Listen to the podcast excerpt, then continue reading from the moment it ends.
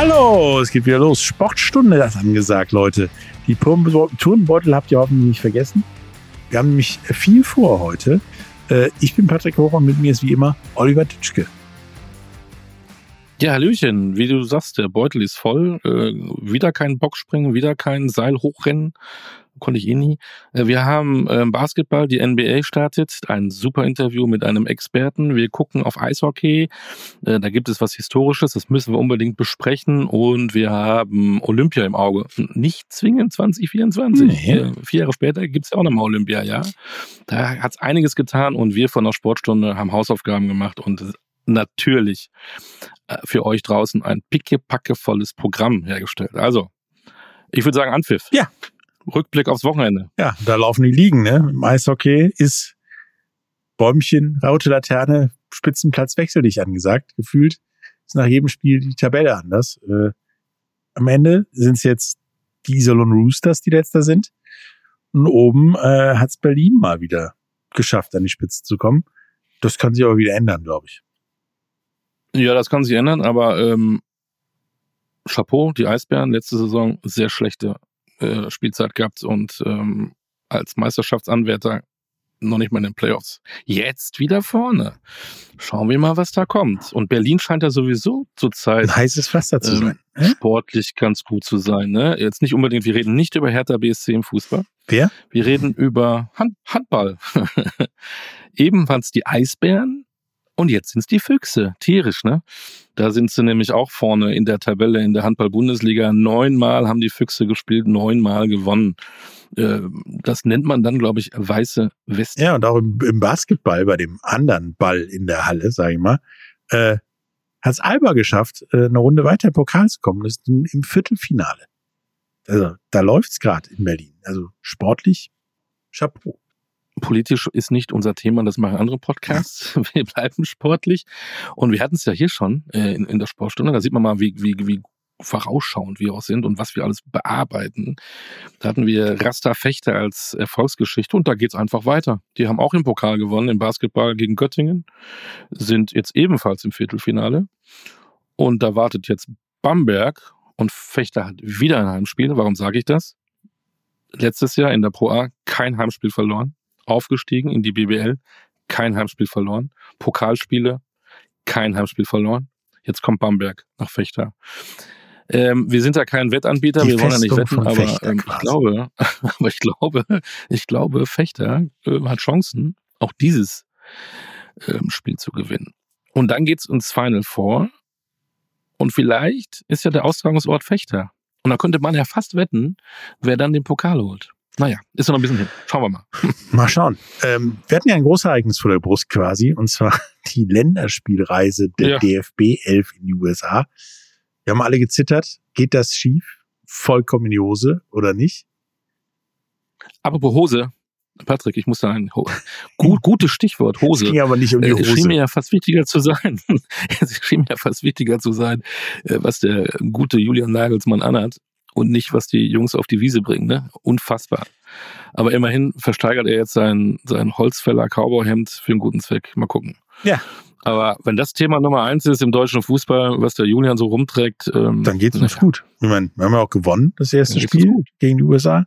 Zweites Spiel unentschieden gegen Mexiko. Allerdings hat das Spiel ein bisschen später angefangen. Sowieso avisiert zwei Uhr nachts äh, deutsche Zeit war dann aber 2.17 Uhr, weil zeitgleich haben die Philadelphia Flyers nebenan gespielt gegen die Vancouver Canucks, haben da gewonnen und entgegen unserer Prognose sind die Philadelphia Phillies im Halbfinale gegen die Arizona Diamondbacks. Die haben auf der anderen Straßenseite da gegenüber gespielt. 10 zu 0 gewonnen. Aber dadurch war so viel Verkehr, dass das Spiel 17 Minuten später anfangen musste. Tja, und deswegen war es auch nicht ganz ausverkauft. Ähm, ich habe es übrigens, gebe ich zu, auch als Sportlehrer hier mir das nicht angeguckt. Zwei Uhr nachts, da bin ich in Tiefschlafphase 3. Ähm, ja. Ich bin nicht hochgekommen. Tut mir leid. Tja, Sorry dafür, dafür. habe ich mir die Zusammenfassung angeguckt. Ah, hast du, habe ich auch nicht. habe ich auch nicht. Aber irgendwas war doch in Mexiko. Hast du, du hast mir doch heute noch zugerufen äh, auf dem auf dem Schulhof in der großen Pause. Äh, du hättest da was mit Mexiko. Ja, bei den Olympischen Spielen 1968 kam ein netter junger Mann aus Queens, New York an und sprang mal eben im ersten Versuch einen Fabelweltrekord von 8,90 Meter. Das waren damals 22 Zentimeter weiter als der bestehende Weltrekord. Dieser Weltrekord sollte, ja, sollte ewig im Weitsprung äh, halten, ähm, wurde dann auch tatsächlich erst 1991 von Mike Powell in Tokio verbessert, allerdings nur um fünf Zentimeter auf 8,95 Meter. Ähm, und das tatsächlich ohne Rückenwind und ohne Höhenluft, denn Bob Beeman hatte die Höhenluft von Mexico City als Springvorteil, sagt man das? Heutzutage ist alles erlaubt. Aber schade, dass du den, den Namen Bob Beam noch gesagt hast. Ich wollte gerade mal die Klasse fragen. Wer war denn derjenige, die Legende, der da in die Grube gesprungen ist mit 8,90 Meter? Es war Dann habe ich die Frage, Beam 1968. wer 1991 ja. der andere Springer war, der am gleichen Tag auch Weltrekord gesprungen ist, aber eben nicht so weit wie Mike Paul. Ähm, fragst du die Klasse oder fragst du mich? Sowohl als auch. Ich zeig mal auf hier. Ich schnippe. Ja. Nimmst du mich dran? Ja. Danke. Ähm, äh, wenn du mich nicht alles täuscht, Carl Lewis. Genau. Der ist nämlich nur zwei Zentimeter kürzer gesprungen. Ah, da habe ich eine, jetzt in einer mündlichen Beteiligung jetzt vielleicht eine ganz gute Note in der Sportstunde bekommen. Dankeschön. Aber ähm, wir müssen wieder zurück ähm, auf, auf die US-Reise. Ne? Also einmal 3-1 gegen die USA, einmal 2-2 gegen Mexiko. Offensiv ganz okay, defensiv noch viel Arbeit. Aber um diese Länderspielreise gab es ja noch genügend andere Fakten. Und unser Faktenmensch ist der liebe Markus Höfel. Die deutsche Fußballnationalmannschaft ist zu Freundschaftsspielen in USA und Mexiko unterwegs. Fünf Hotfacts zur Länderspielreise. Der Kaderwert des deutschen Teams beträgt aktuell 764 Millionen Euro. Das Team der USA kommt auf knapp 250 Millionen und das mexikanische Team auf 198 Millionen. Der teuerste Spieler im deutschen Kader ist derzeit Jamal Musiala mit 110 Millionen. Bei den USA ist es Valorin Balugan mit 30 Millionen und bei Mexiko Edson Alvarez mit 35 Millionen. In der aktuellen FIFA-Weltrangliste rangiert die USA auf Platz 11, Mexiko auf Platz 12 und das deutsche Team auf Rang 15. Die Top-Partner des deutschen Teams sind Adidas und VW. Die USA hingegen laufen in Nike-Trikots auf und setzen ebenfalls auf VW als Top-Partner. Mexiko wird ebenso von Adidas ausgestattet und von Coca-Cola gesponsert. In Deutschland überträgt RTL die Spiele live. Die Matches der Heim-EM 2024 laufen dann jedoch auf Magenta TV, ARD und ZDF. Also viel Spaß, Servus, bye bye und adios.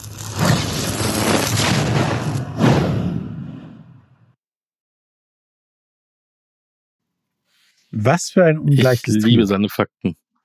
Ich liebe diese Fakten. Und wenn man das mal gehört hat von Markus, das habe ich auch nicht so oft so gehabt, von diesen drei äh, Mannschaften war in der Weltrangliste die deutsche Mannschaft am schlechtesten platziert. Hab das ist gewusst. richtig. Ja, aber der Vorteil ist natürlich also, in CONCACAF. gelernt. In der CONCACAF ja. kannst du natürlich mehr Sieger einfahren, ne? grundsätzlich. Ja, möglicherweise. Aber trotzdem, ich habe wieder was gelernt, deswegen muss man die Sportstunde hören. Definitiv. Danke an Herrn Professor Dr. Markus Höfel. Folgt ihm bitte auf allen seinen Channels. Da könnt ihr was lernen. Danke, Markus. Ähm, ich freue mich aber schon auf Freitag. Ähm, dann ist nämlich die Bundesliga wieder da. Das gucke ich lieber und die spielen auch nicht um zwei Uhr nachts. Die spielen schön nachmittags oder abends und da spielt am Freitag die Borussia aus Dortmund. Und ähm, bin mal so gespannt ähm, gegen Werder Bremen, wie dann so Hummels und Co. mit Jetlag im Körper gähnend über die Wiese rennen und versuchen, drei Punkte zu holen gegen Werder Bremen. Das wird spannend. Ne? Ähm, hoffentlich ist es nicht ein Spiel zum Einschlafen. Schauen wir mal. Ja.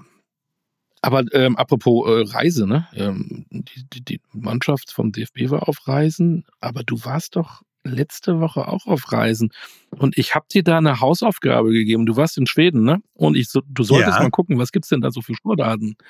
Hast du da ja Hausaufgabe jetzt auf dem Tisch? Hier, komm, Hefte raus. Ja, da gibt's eine Sportart und da könnten wir uns alle mal tatsächlich ein Beispiel nehmen und zwar Plogging. Plogging ist ein Koffer, okay. ja, ist ein Kofferwort, nämlich eine, ja, Zusammensetzung aus Plocker und Jogging. Das heißt nämlich du läufst los, eine gewisse Zeit lang, eine gewisse Strecke und äh, pflückst da den Müll auf. Also sorgst dafür, dass es da sauber ist.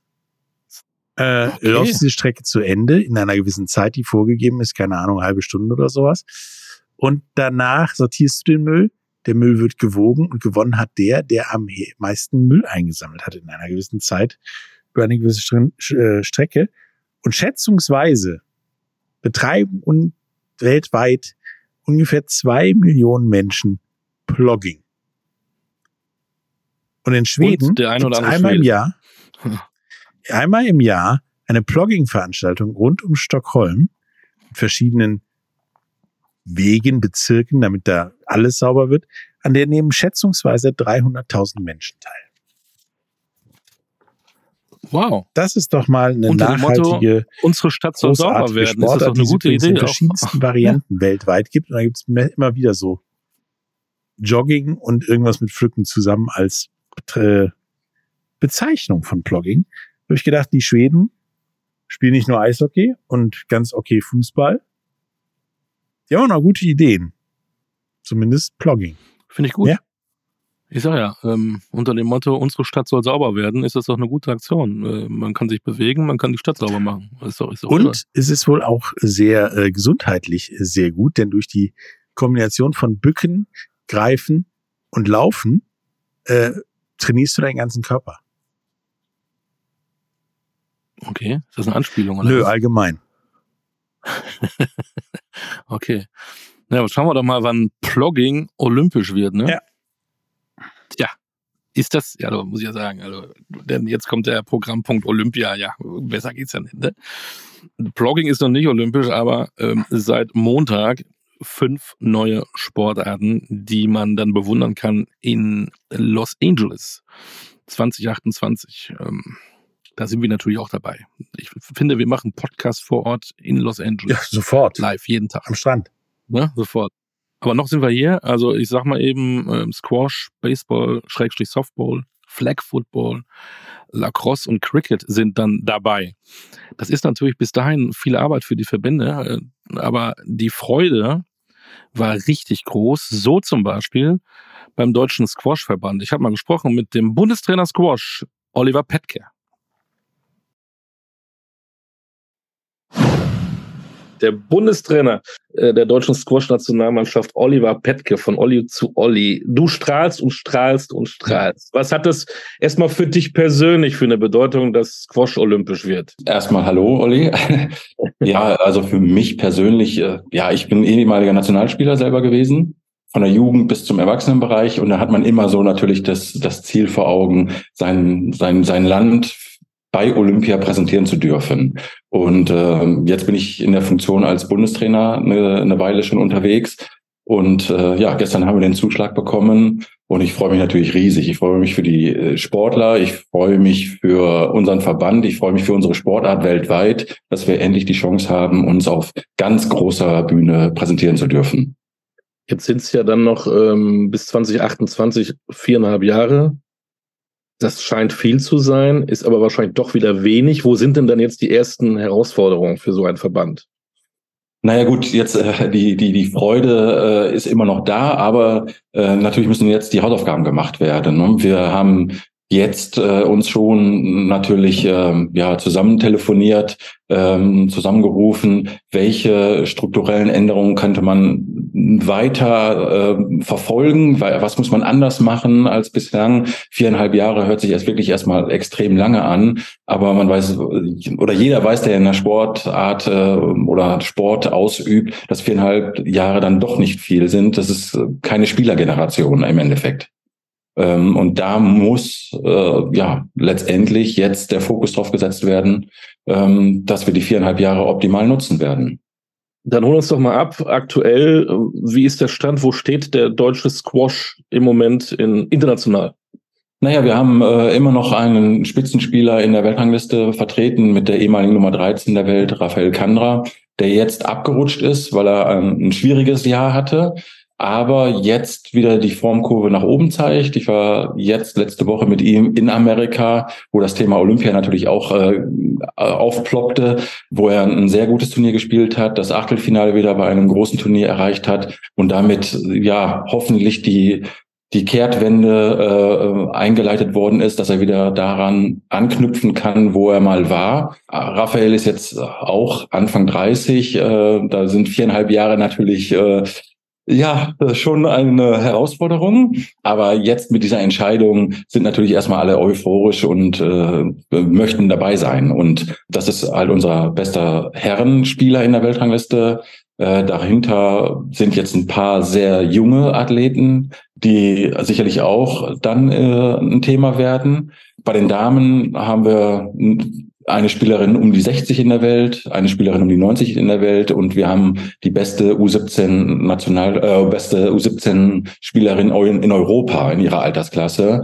Und da erhoffen wir uns natürlich auch, ja, ich sag mal von beiden Seiten, also von Damen- und Herrenbereich, ähm, uns weiterzuentwickeln. Und ja, 2028 ist natürlich jetzt ein großes Ziel für alle. In welchen Ländern ist Squash am populärsten? Ja, das ist äh, eine ganz gute Frage. Äh, Ägypten ist im Moment die absolute Weltmacht im, im Squash. Äh, das muss man so festhalten. Die meisten Top 10 Spieler aus der Welt und auch eine große Anzahl an Spielern kommt aus Ägypten.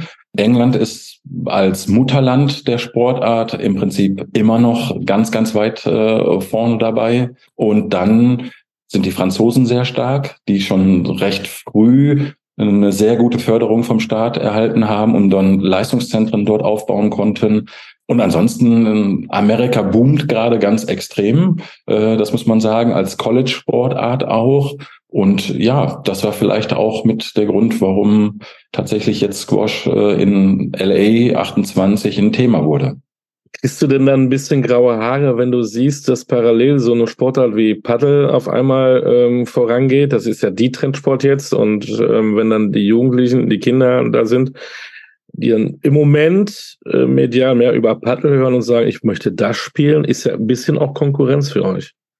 Ja, gut, aber Konkurrenz belebt das Geschäft und ich glaube, wir sollten dieses Konkurrenzdenken jetzt mal auf breiter Ebene äh, wegnehmen und uns eigentlich darüber erfreuen, wenn die Kinder von der Straße kommen oder vom Telefon kommen, äh, vom Computer wegkommen und einen Sport ausüben. Und ähm, ich glaube, ja, wir befruchten uns alle irgendwo im Sport ähm, und das sollte eigentlich eine Chance für alle sein. Äh, natürlich äh, kämpft jeder ein bisschen um diesen Anteil an, an Nachwuchsathleten und äh, Sportlern, die eventuell irgendwann mal oben in der Spitze ankommen.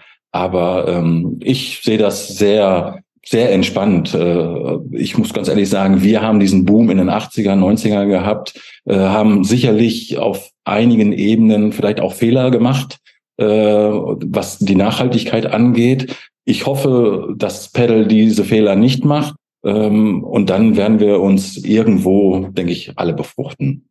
Jetzt sag doch mal, was ist denn eigentlich diese Faszination für, für den Squashsport? Was macht das für dich aus?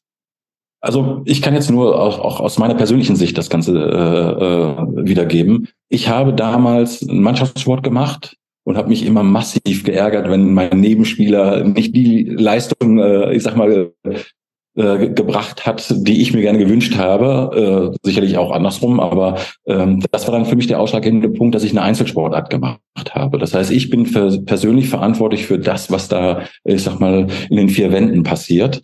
Dann die, die, diese, diese Schnelligkeit, die einfach äh, unsere Sportart äh, als einer der schnellsten oder die schnellste Rückschlagsportart letztendlich wiedergibt.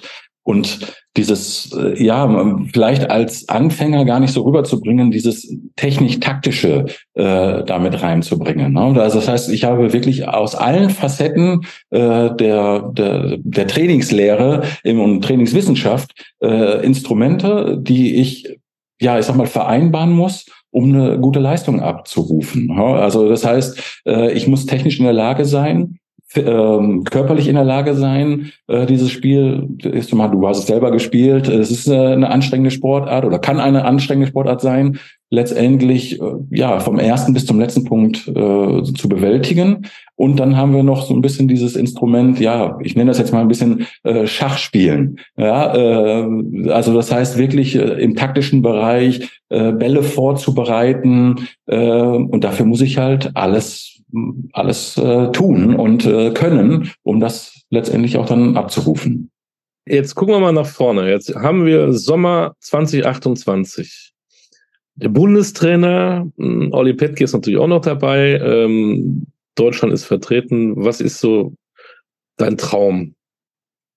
Mein persönlicher Traum wäre natürlich dann, einen Athleten zu haben oder eine Athletin zu haben, die Deutschland so gut präsentiert, dass sie ja, äh, dass die Sportart so im Fokus ist, dass 2028 keine keine Einmalaktion war, sondern auch da äh, so ein Stück weit wir in den Fokus geraten, dass wir unsere Sportart so gut präsentiert haben, dass sie sagen, hey, ihr seid dauerhaft im olympischen Programm vertreten. Ähm, und natürlich, äh, das i-Tüpfelchen wäre natürlich, wenn irgendjemand in den Finalspielen dabei sein wird. Das wäre schon schön, da hat er recht. Äh, Hinweis, wir haben viel länger über Squash geredet. Ähm, es war ein Boomsportart in den 80er Jahren. Da habe selbst ich gespielt und zwar sehr, sehr oft. Ja, ähm, es, die Entwicklung ging nach hinten. Wir haben darüber geredet, was kann man jetzt alles machen. Es gibt so flexible Chords. Ähm, irgendwo kann man sogar in so einem Theater spielen. Man kann die überall aufbauen.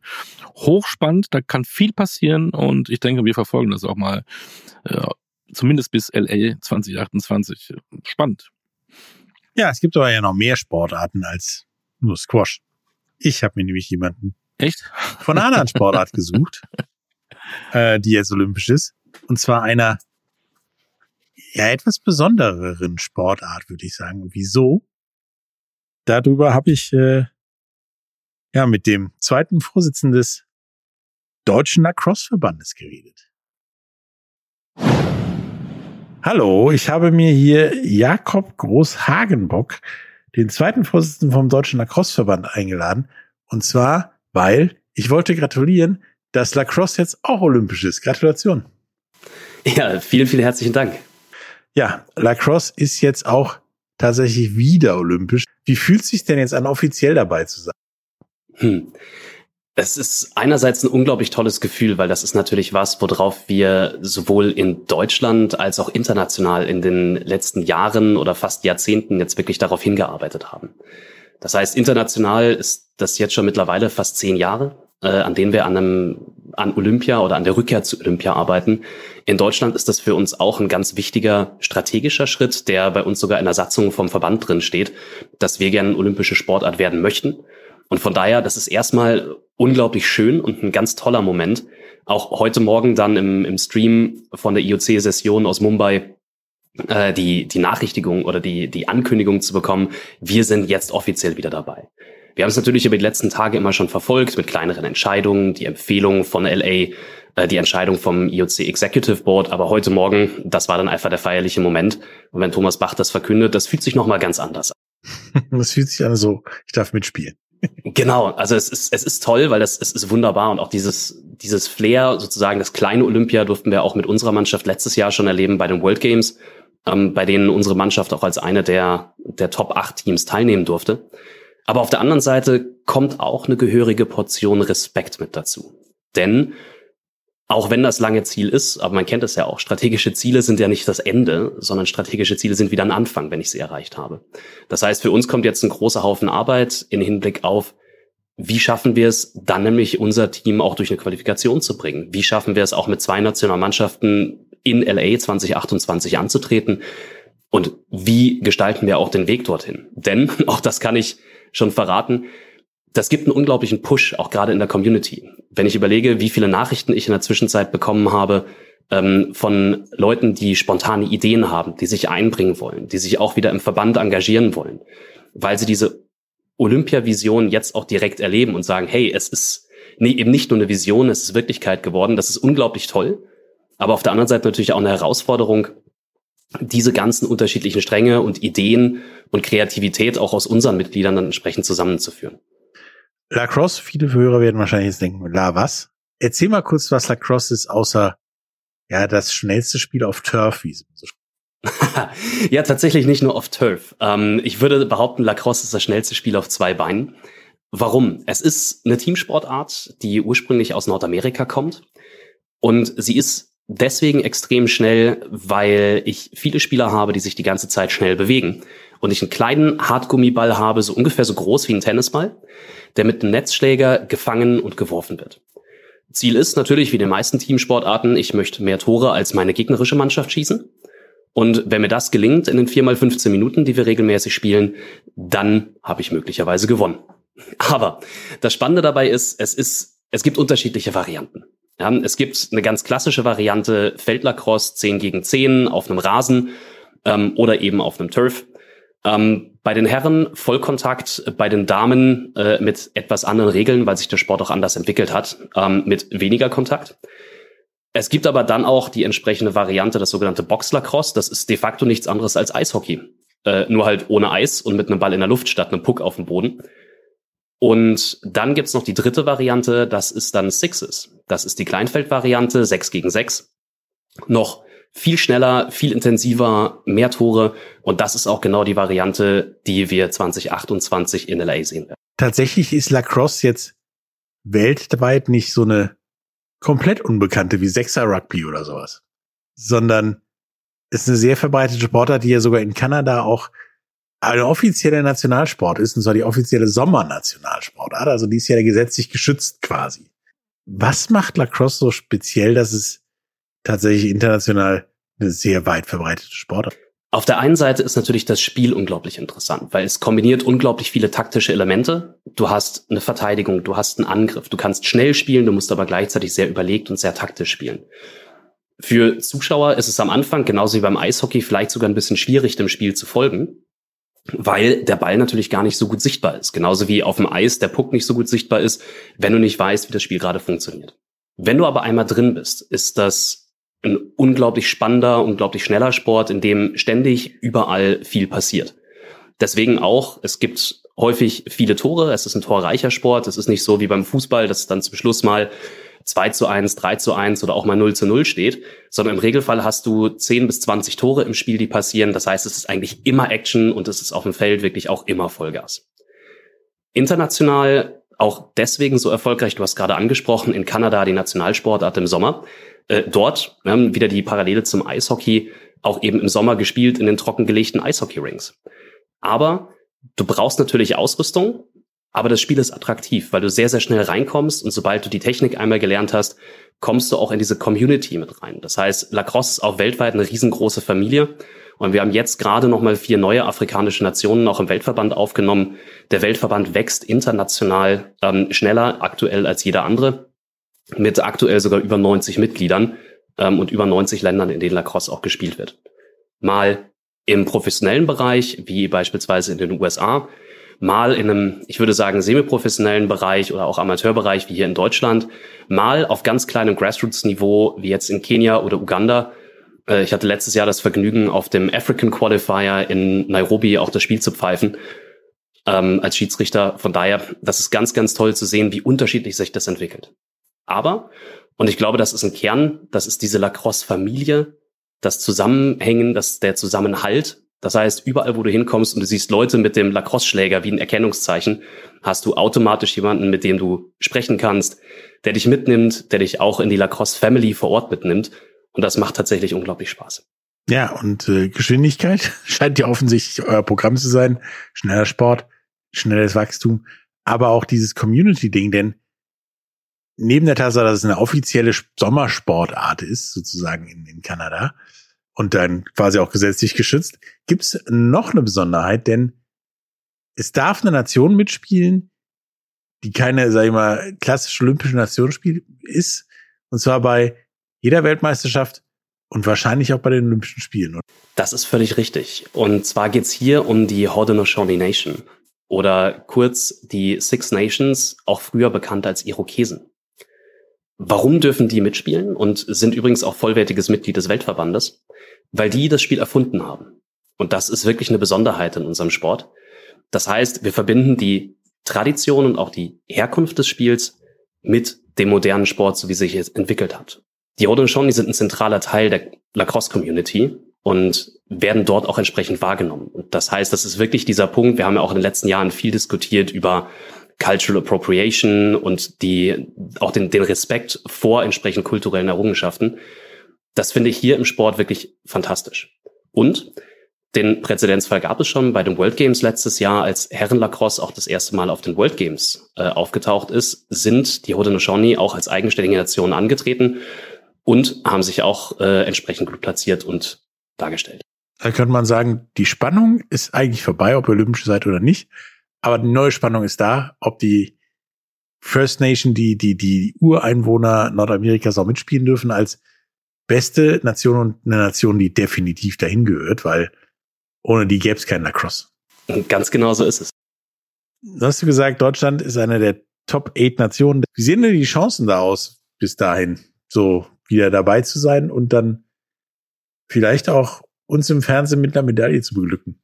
Ich würde sagen, die Chancen sind erstaunlich gut. Ähm, wir sind letztes Jahr eingeladen worden zu den World Games, eben auch als eine der Top 8 Nationen mit unserer Herrennationalmannschaft.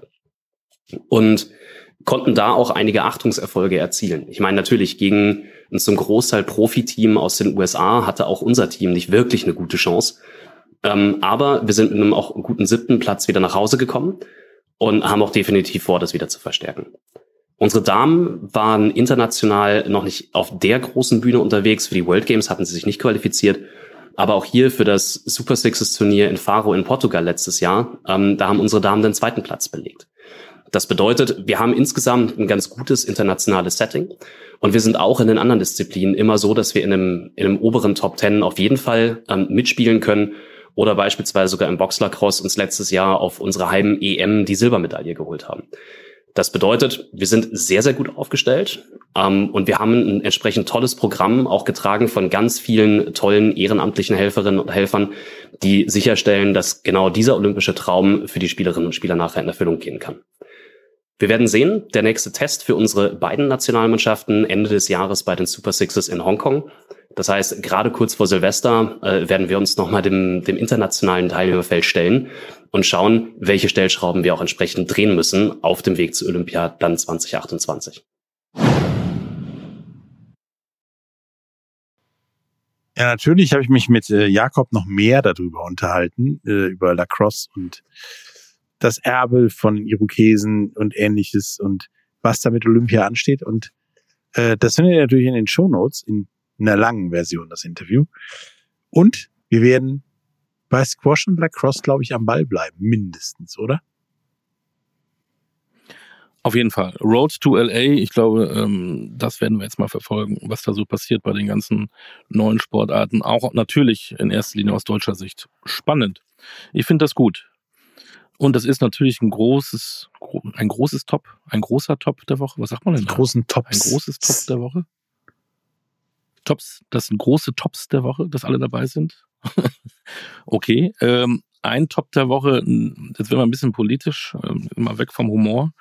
Aber was ich gut finde, ist die Konsequenz vom FSV Mainz 05 ihr Spieler, der noch gar nicht so lange da ist, der ähm, ablösefrei war, keinen Vertrag, äh, keinen Vertrag irgendwo hatte und vor ein paar Wochen erst gekommen ist, meinte, er müsste fürchterliche Instagram-Posts äh, auf Insta ähm, zum Israel-Konflikt ähm, draufsetzen. Und das war nicht besonders clever, um nicht zu sagen dumm. Und die Mainzer haben ihn direkt freigestellt. Und das finde ich richtig gut. Das ist eine klare Haltung und so sollte man reagieren. Wenn einer Scheiße baut, muss er die Sanktionen tragen. Auf Wiedersehen. Oder besser nicht, El Ghazi. Ja, dazu haben wir aber dann auch gleichzeitig den Flop der Woche. Denn der FC Bayern hat im Prinzip das gleiche Problem und bis jetzt nur angekündigt, dass man mit dem Spieler Nusia Mazarui reden möchte, dem marokkanischen Nationalspieler, äh, der sich auch nicht glücklich verhalten hat. Aber da wird jetzt erstmal wieder aufgeschoben bis sich das Stümpchen gelegt hat. Das ist inkonsequent und meiner Meinung nach ein echter Flop. Ich denke auch. Ähm, wir wollen das nicht Dann hatten wir aber noch ein fußballerisches Da braucht man nicht ähm, anderer Meinung sein. Also da sollte Gerade kennt Cristiano Ronaldo. Meint, müsste sich ja, kommen wir gleich zu. Ich wollte nur mhm. sagen, wenn sich einer so aus dem Fenster lehnt und zwar auch beleidigend, ähm, dann tut mir leid. Gibt's eine Tür. Man muss erst das Hirn einschalten. Gut, wenn man kein Hans, wenn man keins hat, dann geht das vielleicht nicht. Aber ein anderer Flop, es ist ein Hauch politisch. ähm, ja, weil der Cristiano Ronaldo im Iran war. In der Nationalmannschaft mit Portugal läuft es prima. Da trifft er, ich glaube, er hat jetzt 203 Länderspiele und lass mich lügen, irgendwie 126 oder 127 Tore. Unfassbare Quote. Und mit seinem Club ähm, Al-Nasr ähm, aus Saudi-Arabien hat er gespielt im Iran. Ähm, die haben ja auch so eine Champions League, die asiatische Mhm. Champions League, waren in Teheran, bei Persepolis Teheran. Und ja, und ähm, jetzt wird er wegen angeblichen Ehebruchs ähm, bestraft mit 99 Peitschenhiebe. Was ist Da fragt man sich, passiert? warum. Ja, was ist passiert? Ähm, vor dem Spiel traf sich ähm, CR7 mit der iranischen Malerin äh, Fatemeh Hamami. Die hat ihm ein Bild geschenkt. Da ist ja nichts gegen zu sagen. Und ähm, Cristiano Ronaldo hat sich bedankt, hat sie umarmt. Sie ist ähm, ein bisschen behindert, sitzt, glaube ich, im Rollstuhl und äh, als Dankeschön küsste er sie auf die Stirn. Uh. Und das hätte er mal nicht machen sollen, denn die Berührung einer Frau außer der eigenen Frau ist im iranischen Gesetz Ehebruch. so etwas wie ein Ehebruch. Und deswegen kann der gute Ronaldo ähm, verurteilt werden, oder ist sogar schon verurteilt werden, 99 Peitschenhiebe. Ja, Also- wird übrigens vollstreckt tatsächlich beim nächsten Betreten des Landes. Genau, die warten alle auf ihn und ähm, er stellt sich hin und lässt sich auspeitschen. Die Bilder möchte ich sehen, kann ich mir nicht vorstellen. Aber da sind wir, sehen wir mal wieder, wo wir eigentlich auch manchmal leben. Ne? Ähm, aber ich sage, ich will nicht politisch werden, weil mich sowas aufregt. Ähm, ja, nächster Flop. Äh, Wir haben ja auch bald den Wintersport und da werden wir natürlich auch ähm, ausführlichst in der Sportstunde berichten. Ne? Patrick geht rodeln, ich gehe Skispringen. Ähm, Patrick macht Eiskunstlauf. ich werde ähm, ich werde vielleicht ein bisschen Biathlon machen. Äh, Schauen wir mal. Ich freue mich schon um die Bilder. Patrick mit dem Rittberger. Aber egal. Ähm, und ja, und da freut sich jemand, dass die Wintersport-Saison wieder losgeht und zack, im Training holt er sich eine Fraktur des rechten Außenknöchels und einen Riss der Syndesmose. Und so kann der Skirennfahrer Stefan Luiz leider wahrscheinlich die komplette Saison abhaken. Das ist ja nicht das erste Mal. Der hatte schon einen Bandscheibenvorfall, der hatte schon einen Kreuzbandriss, der hatte schon einen Innenbandriss. Also für mich ist Stefan Luiz ja Flop der Woche, kann man eigentlich da nicht sagen. Für mich ist er der Pechvogel ähm, des Skisports. Das Seit Wintersport Jahren. Ersatzteillager quasi.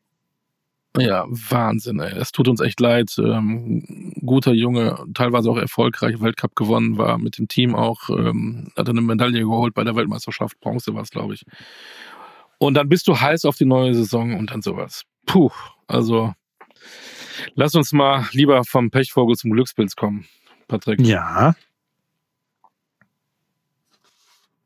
Und wen hast du da? ja, das ist äh, Pikachu, nämlich Das ist Pokémon, das hast du dich jetzt Nein, vertan. nein. Das hat nichts mit Sport der zu tun, oder? Spitzname von Ricardo Pietreczeko. Denn er gewinnt als in Hildesheim als zweiter Deutscher nach Max Hopp ein Darts-Turnier in der PDC Tour. Mhm. Ja, und äh, der macht das noch gar nicht so lange. Ähm, der ist erst in dem, in dem Dart-Zirkus, kann man ja schon fast sagen, äh, tatsächlich erst zwei Jahre dabei. Letztes Jahr hm, ging es so ein bisschen sehr rumpelig. Ja, und dieses Jahr läuft's, ne? holt er so einen so einen, ähm, Turniersieg. Und warum Pikachu, ganz kurz, für die, die es nicht wissen, kann ja sein, dass der eine oder andere nicht so im Dart-Firm ist, obwohl das ja auch so eine Extremsportart ist. Also extrem, wie sie es entwickelt hat. Ist keine Extremsportart, sondern du weißt, was ich meine. ähm, er hat die, die Pokémon-Titelmelodie äh, genommen, wenn er in, in die Stadien, hätte ich fast gesagt, äh, in die Hallen, in die Arenen ähm, einläuft. Und so hat er den Spitznamen ähm, in der Darts-Welt als Pikachu. Der Nürnberger hat also ein Riesenturnier gewonnen und äh, bald haben wir die Europameisterschaft und er darf jetzt mit einer Wildcard da teilnehmen. Also mal gucken, was der Pikachu noch so äh, auf die Dartscheibe wirft in den nächsten Wochen, Monaten, Jahren. Unser Sportler der Woche. Ja, Nicht und dann kommen wir mal wieder zum Mannschaftssport, nachdem wir das einzeln können abgehakt haben. Und zwar zum Basketball.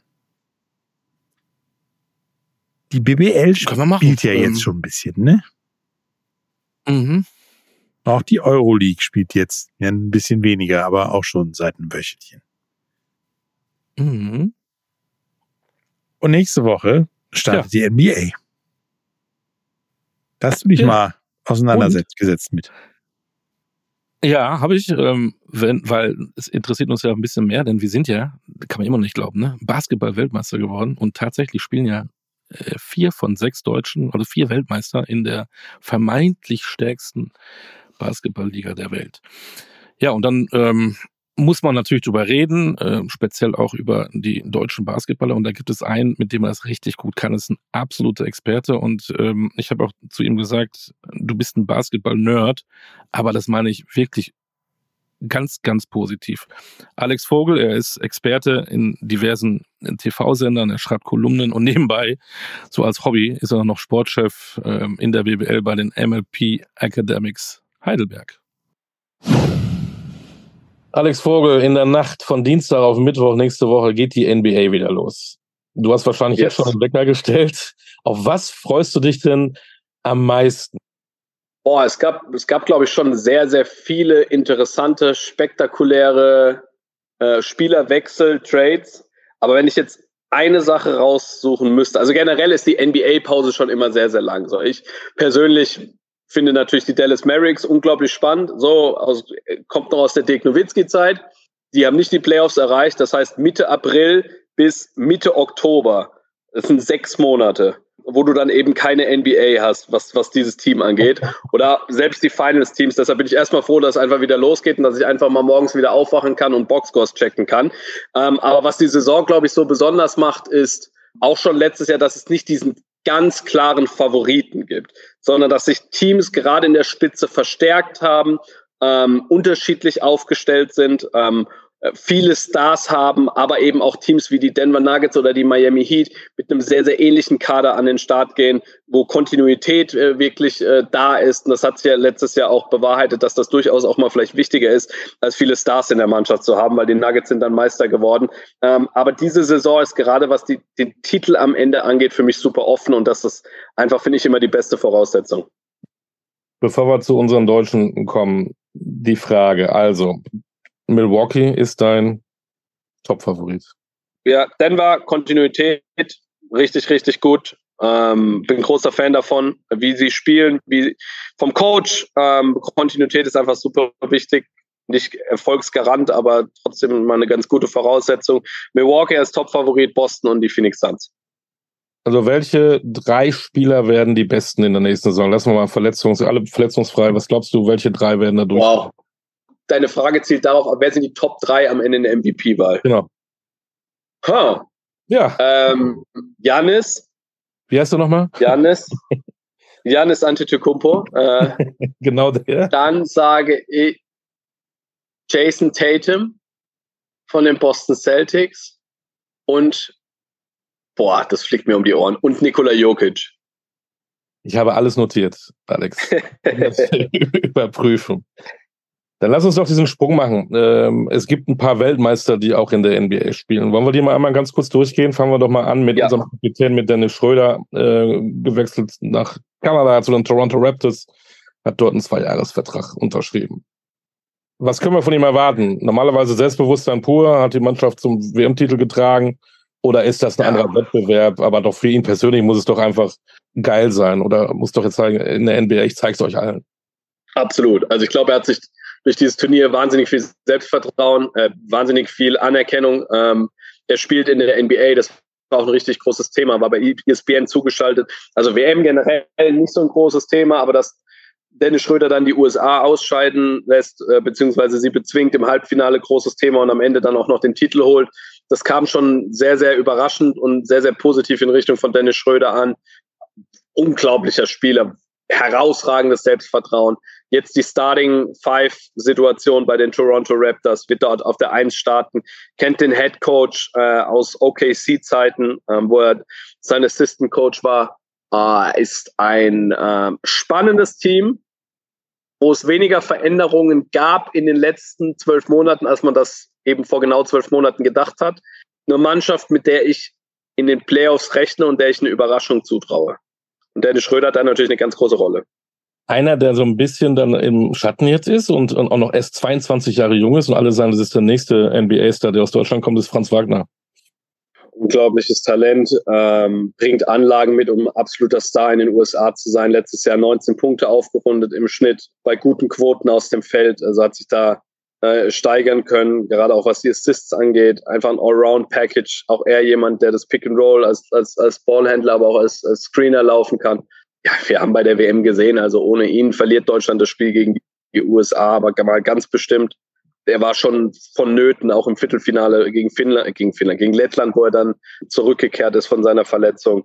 Für ihn ist es auch einfach optimal, dass er in der Situation ist, wo es immer noch nicht darum geht, wirklich Winning Basketball zu spielen, sondern wo sie immer noch dabei sind, Spieler zu entwickeln. Ähm, und da gehört er eben auch dazu. Ich prognostiziere ihm mal eine 20 Punkte pro Partie plus Saison dieses Jahr. Ähm, jemand, der sehr bald, glaube ich, auch ein All-Star in dieser Liga wird und der genau am richtigen Fleck ist, glaube ich, gerade. Wie ist es mit seinem Bruder? Vier Jahre älter, 26. Ein bisschen im Schaufenster, denn er ist nächstes Jahr dann Free Agent. Ja, jemand, dem die WM, glaube ich, auch sehr gut getan hat. Vocal Leader, jemand, der viel redet, der eine gute Stimmung mit in die Mannschaft bringt, der auch im Training, so wie man immer wieder hört, wahnsinnig wichtig ist, der offensiven sehr, sehr großes Talent hat, der letztes Jahr ähm, punktetechnisch seine, seine zweitbeste in der NBA gespielt hat mit fast elf Punkten pro Partie.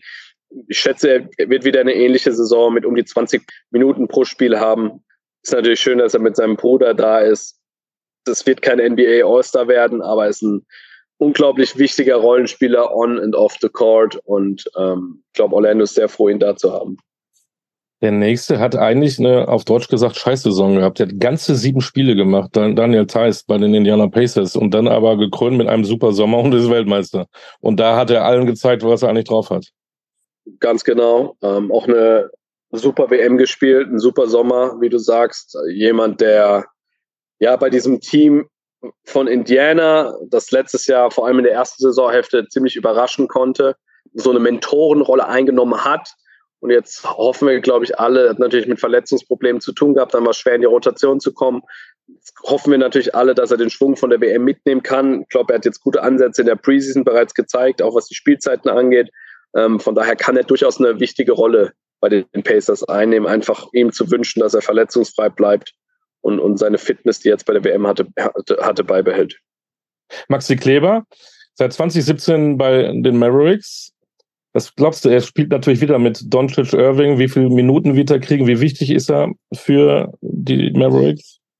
Sau wichtig, weil die Mavs noch immer nicht viele gute Verteidiger haben und er ist ein herausragender Verteidiger, ähm, kann auf verschiedenen Positionen defensiv agieren bei ihm steht und alle, fällt alles mit Verletzungen wieder. So, wenn der Typ fit ist, ich glaube, es lag auch da, die Saison der Mavs ist auch deshalb in eine schlechte Richtung gegangen, weil sie in vielen Spielen eben nicht auf Maxi Kleber zurückgreifen konnten oder zumindest mal nicht auf einen fitten Maxi Kleber.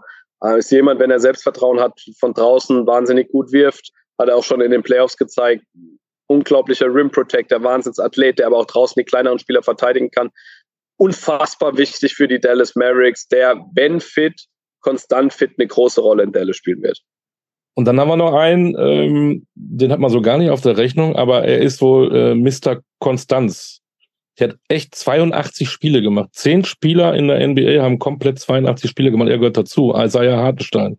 Er ist auch erst 24, also hat auch noch was vor sich, ist aber auf jeden Fall in der NBA, in der NBA angekommen. Ja, also Availability ist auch eine große Qualität. Also Verfügbarkeit ist, ist was ganz, ganz Wichtiges. Und er ist jemand, der sich hochgearbeitet hat über die G-League, über kleinere Rollen in Teams und dann so ein bisschen Breakout hier äh, bei den LA Clippers hatte, wo er eine große Rolle eingenommen hat, jetzt bei den New York Knicks, einen sehr ordentlichen Vertrag für letzten, äh, letzten Sommer unterschrieben. Jemand, der ein exzellenter Passer ist, ein guter Rim Protector, hat defensiv trotzdem in anderen Sequenzen teilweise noch Probleme, hat, der weiter an seinem Wurf arbeiten muss, aber der, glaube ich, mittlerweile auch, auch wenn es ein bisschen Zeit gedauert hat, bei Tom Thibodeau im System seine Rolle gefunden hat. Äh, mit den Knicks ist sowieso zu rechnen. Ähm, sehr gefährliche Mannschaft, hängt viel von Julius Randle ab. Ähm, ich glaube, dass Isaiah Hartenstein auch dort dieses Jahr wieder eine große und gute Rolle äh, einnehmen wird. Der Alex Vogel kennt sich aus. Speaking of which. Und es war ja, er ist, und er, er kennt sich auch echt aus, ähm, so dass wir auch länger gesprochen haben. Eine ausführliche NBA-Vorschau äh, könnt ihr hören. Guckt in der Beschreibung nach unseres Podcasts. Da geht's um die ganzen Divisions. Was macht der Titelverteidiger Denver Nuggets, die Überraschungsmannschaft in der letzten Saison? Äh, vom Jäger zum Gejagten. Was ist mit den Topstars? Also es lohnt sich da reinzuhören. Alex Vogel ist da wirklich ähm, überragend. Und ähm, wir haben ja über Isaiah Hartenstein gesprochen. Der ist so von denen, die da so spielen, von uns vielleicht jetzt gerade am wenigsten bekannt, ne? Ja, ich musste auch mal kurz überlegen, wer das überhaupt ist. Das ist richtig. Äh, genau, und da helfen wir ein bisschen nach. Ich habe ja das Glück, dass ich auch noch einen anderen Podcast mache. Äh, sorry, Werbung eigene Sache, Talking Basketball, mit meinem werten Kollegen Stefan Koch zusammen. Und den hatten wir mal äh, vor einiger Zeit in unserem Podcast. Und da hat der mal erzählt, wie es denn ist, in einer Basketballfamilie groß zu werden, seine ersten Schritte. Theresa, deine Mutter, hat mal gesagt, bei euch zu Hause hätte es sich von morgens bis abends nur um Basketball gedreht. Stimmt das? Es hätte kein anderes Thema gegeben, hat sie mal gesagt. Ja, so, es gibt wirklich, ähm, entweder haben wir Videospiele gespielt, Basketball, oder haben man über Basketball geredet und besonders, wo es jetzt diesen Internat gab, wo da vier oder fünf Jungs immer da waren, war es immer, immer schwer, halt vom Basketball wegzukommen. Aber damals war es immer, hat es immer Spaß gemacht. Wir waren entweder draußen, haben, hatten da einen Basketballkorb oder haben halt drin 2K gespielt. Das war immer, war immer um Basketball. Das lag sozusagen in der Wiege. Andere Babys haben Schnuller bekommen und du schon Basketball, oder? Ja, so, wo ich jung war, war es immer Basketball. Ich meine, hat mein Vater so, ähm, wo ich jung war, diesen kleinen Körper gehabt, da habe ich auch immer dran gespielt. Und ja, so, von Anfang an hat mir Basketball immer sehr viel Spaß gemacht und ich habe es geliebt. Und ähm, aber mein Vater war auf jeden Fall gut. Der hat mir immer noch versucht, andere Sportarten zu zeigen oder die Chance zu geben irgendwas anderes zu tun, aber ich bin immer wieder auf Basketball zurückgekommen. Ähm, ich frage das immer ganz gerne. Ich meine, du bist ja, du bist ja ein Riese, ich glaube 2013 oder so. Weißt du, ja. wo du als Baby warst? Ich weiß auf jeden Fall, es war uh, äh, 13 Pounds. Äh, aber ich weiß nicht. Ich war, glaube ich, der zweitgrößte Baby im Krankenhaus. Ja. Also war schon groß. 13 Pounds sind ziemlich gen genau um die 6 Kilo. Also wir würden sagen, ein Brocken. ja. Ja, also als, als Kind äh, sofort irgendwie ähm, Richtung Basketball gesteuert. Wann hast du deine ja. Erinnerung, äh, mit wie vielen Jahren du zum ersten Mal auf so einen Korb geworfen hast? Auf den Korb geworfen, wahrscheinlich so zwei, aber so richtig so Training gehabt, wahrscheinlich so vier. Und, und, und dein Daddy war ja nun dein Trainer, dann auch äh, in den Jugendmannschaften. Ähm, welche Konflikte sind daraus erwachsen oder war das zwischen euch beiden immer harmonisch? Ich glaube, wir haben immer, äh, immer hier und da sind wir ein bisschen sozusagen hatten wir, hatten wir Probleme, aber es war immer gute Sachen. Ich meine, er wollte immer, dass ich ähm, meine Ziele erreiche und er wusste schon von Anfang an, was meine Ziele sind. Und er hat auf jeden Fall geholfen, auch wo ich am Anfang es nicht so verstanden habe. Ähm, eine Geschichte, was ich immer gerne erzähle, ist, wo wir gespielt haben, hat er mir immer ein Viertel gegeben, wo ich nur passen dürfte. Also damals habe ich das nie verstanden. Ich so, ich wollte immer punkten. Ich so, wieso musste ich jetzt nur passen? Aber jetzt besonders jetzt, wo ich jetzt in der NBA bin und jetzt älter bin, sehe ich, wie viel es geholfen hat. Und jetzt ist Passen eine von meiner Stärken. Und da hat er auf jeden Fall sehr geholfen dran, auch wo ich das früher nicht verstanden habe, aber jetzt sehe ich schon, was, was er damit gemacht hat. Ja, mit, mit zwei Jahren, mit zwei Jahren. Isaiah Hartenstein in der NBA, auch gerade erst 24, auch noch ähm, schon eine coole Karriere. Überleg mal, 82 Spiele hat er letztes Jahr gemacht. Wahnsinn. Der hat keine Pause gemacht. Kein Feiertag, kein nix. Der hat keine Pause gemacht. Und wenn du noch überlegst, dass sie auch noch so hin und her fliegen, äh, USA ist ja ein bisschen größer als Liechtenstein. Mein lieber Scholli, also das ist so, äh, da brauchst du Energie. Guter Junge. Apropos Liechtenstein. Du hattest Hausaufgaben aufgegeben. Wieso ich von Ja, Liechtenstein noch Hausaufgaben komme, keine Ahnung. Ja. Deine, deine Hausaufgabe war ja schwedische Sportart und du Genau. hast ja gesagt, ich soll mal was erzählen über, über gibt es eigentlich Eishockey in Spanien? Ne? Genau. Ja, Und? natürlich gibt's Eishockey in Spanien, ja. Also da auf jeden Fall die, die Eishockey-Liga, die Superliga oder Achtung, die Liga Nacional de Hockey Yellow. Das ist die höchste Eishockeyspielklasse in Spanien. Es gibt tatsächlich, ist auch Mitglied des Internationalen Eishockeyverbandes, also ist nicht so ein Jux-Ding, ne? Bitte. Ähm, es gibt nicht viele Teams, ne? Es sind, glaube ich, acht.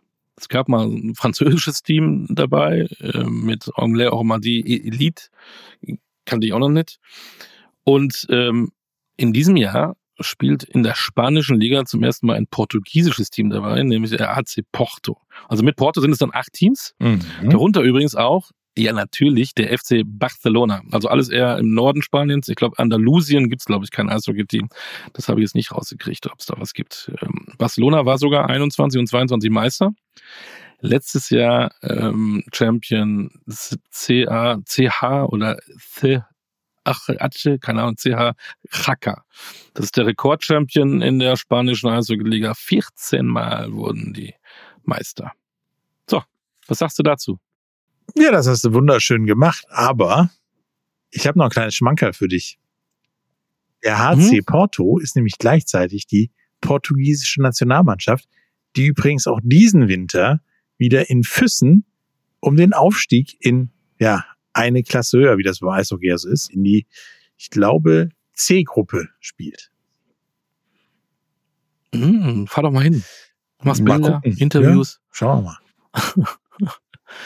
Ich finde das cool. Eishockey in Spanien kommt man so gar nicht drauf. Aber ähm, Eishockey in Deutschland kennen wir, Eishockey in den USA auch. Da reden wir schnell über die NHL. Aber es gibt auch eine Frauenprofi-Liga in den USA. Äh, da gab es ein bisschen hin und her. Die PHF. Und jetzt sind wir beim historischen Teil. Bei diesem Wahnsinn, seit September wissen wir das. Auch eine Deutsche wird dabei sein. Ab Januar geht's nach Ottawa. Und ähm, Sandra Abstreiter, die Nationaltorhüterin in Deutschland, ähm, geht in die PHF. Und darüber müssen wir einfach reden. Servus musst du dir ja bald abgewöhnen. Es geht demnächst in die USA. Mitte, Ende September gab es da die Nachricht, dass du in die amerikanische, Schrägstrich kanadische Profiliga gehst. Wie groß ist denn die Vorfreude? Dauert ja noch ein bisschen, bis losgeht.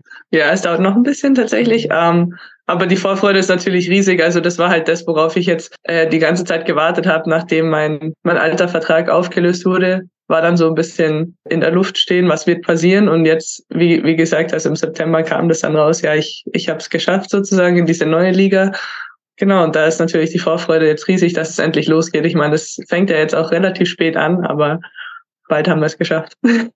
Wie hast du diesen Draft miterlebt?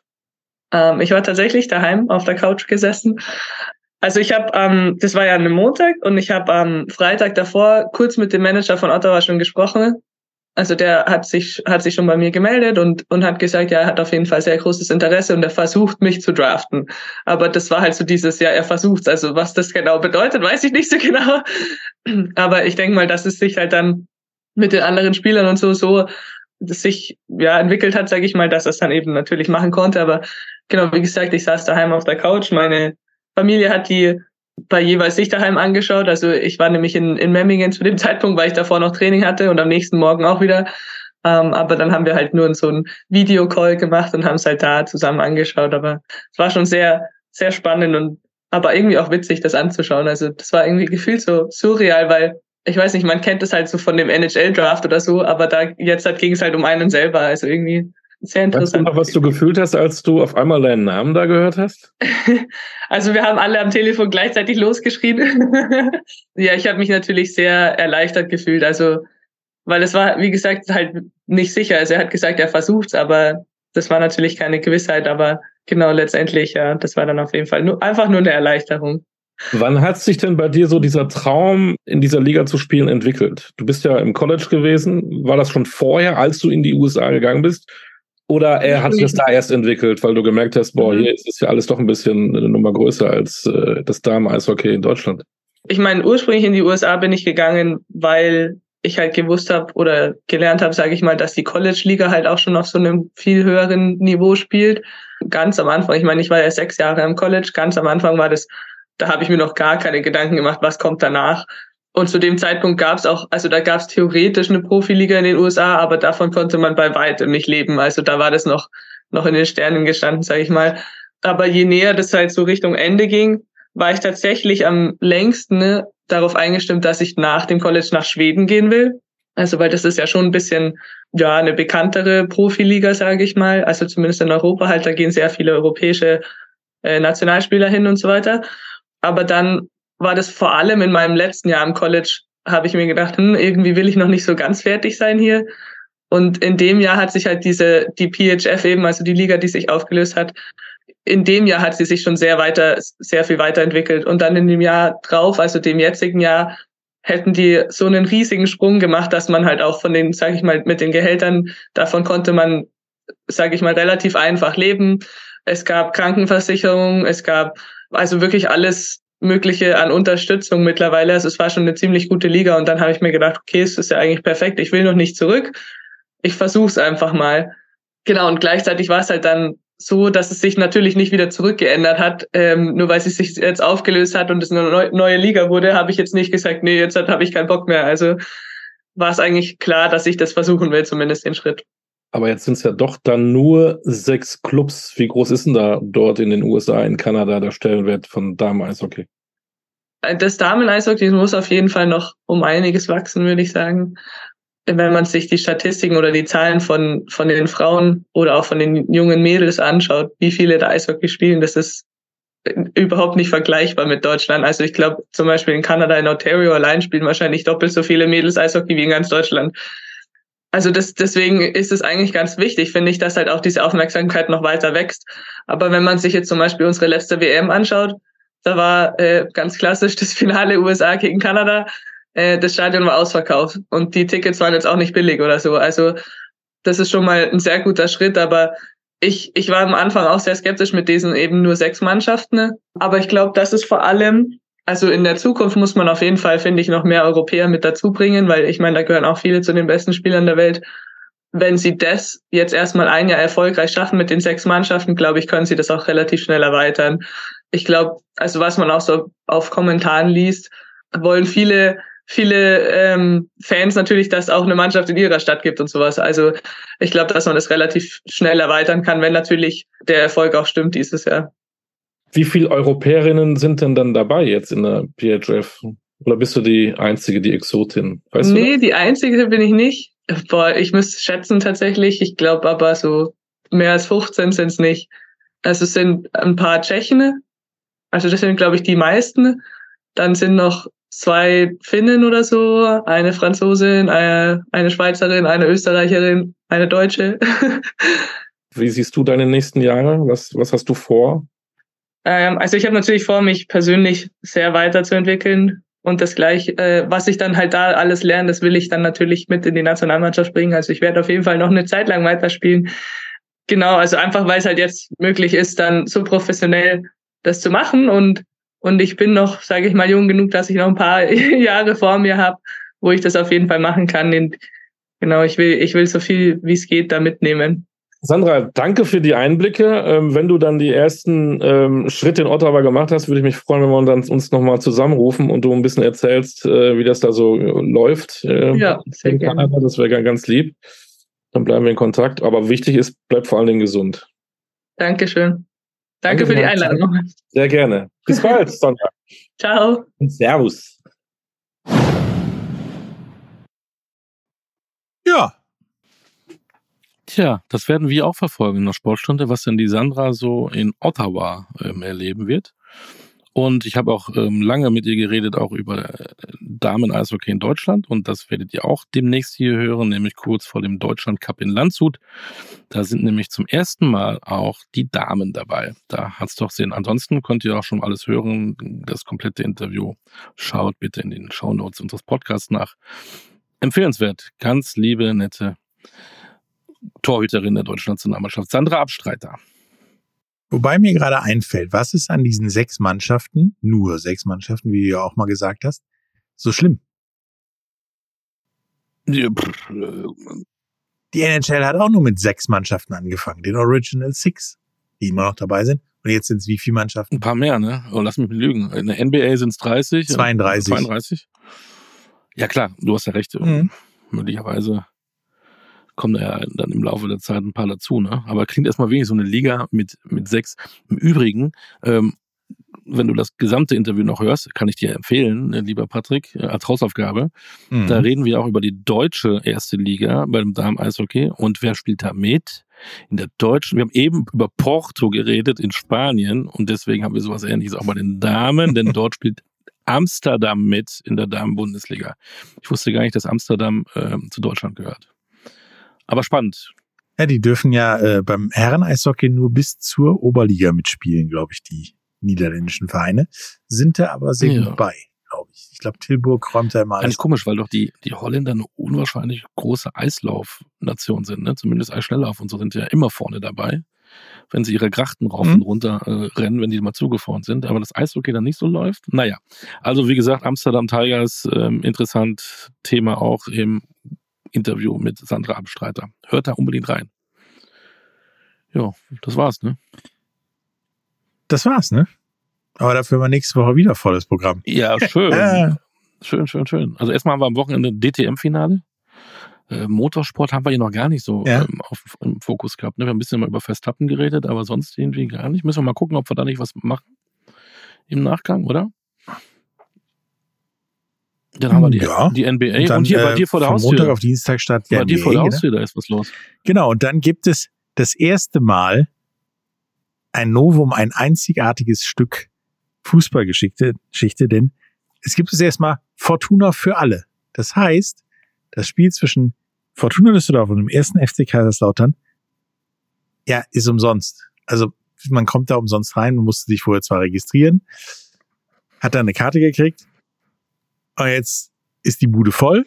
Es haben sich ungefähr 120.000 Leute auf Karten Krass. beworben. Natürlich sind die nicht alle drin, sondern das Stadion ist einfach nur voll, aber die Karten gab es umsonst. Ich werde vor Ort sein und im Zweifelsfall auch auf unseren Social Media Kanälen zumindest ein paar Impressionen. Das ist eine super Idee und ähm, ich arbeite daran, dass wir dann im Nachgang in der nächsten Sportstunde jemand von Fortuna haben, der uns mal erzählt, wie das alles so abgelaufen ist. Finde ich super, super spannend. Und wir machen ein bisschen Musik in der nächsten Sportstunde. Komisch, ne? Also nicht, dass du es tanzen musst, äh, keine Sorge. Ähm, es gibt ja einen Handball-Euro-Song äh, für die Handball-Europameisterschaft in Mhm. Deutschland ab Januar und Culture Candela äh, singt diesen Song und da müssen wir drüber reden. Ne? Also da haben wir auch ein bisschen, ähm, soll ich sagen, den Boulevard, den wir betreten? Aber man sieht, äh, Sport ist so vielschichtig, also um Gottes Willen, das wird bestimmt witzig. Nicht wahr? Ja, dann, dann startet noch die Volleyball-Bundesliga, ein erfolgreicher Olympia-Quali in den Liga-Alltag. Endlich noch mal. eine Liga. Und wir sind dabei. Es wird nicht langweilig. Und dann es werden wird nicht wir- langweilig in der Sportstunde. Ja, dann werden wir noch über ein paar andere neue Olympiakandidaten reden. Äh, denn wir wollen ja alle bedenken, damit ihr wisst, was da abgeht. Spätestens in L.A. Absolut. Das heißt, wir müssen direkt ran, Referate schreiben, Hausaufgaben machen, Klassenarbeiten vorbereiten. Wir haben gar keine Zeit. Danke, dass ihr zugehört habt. Und wie immer, treibt Sport, guckt Sport, hört die Sportstunde. Ich gehe jetzt wieder duschen. In diesem Sinne, nach Sport wird geduscht. Bis später. Alles Gute. Tschüss.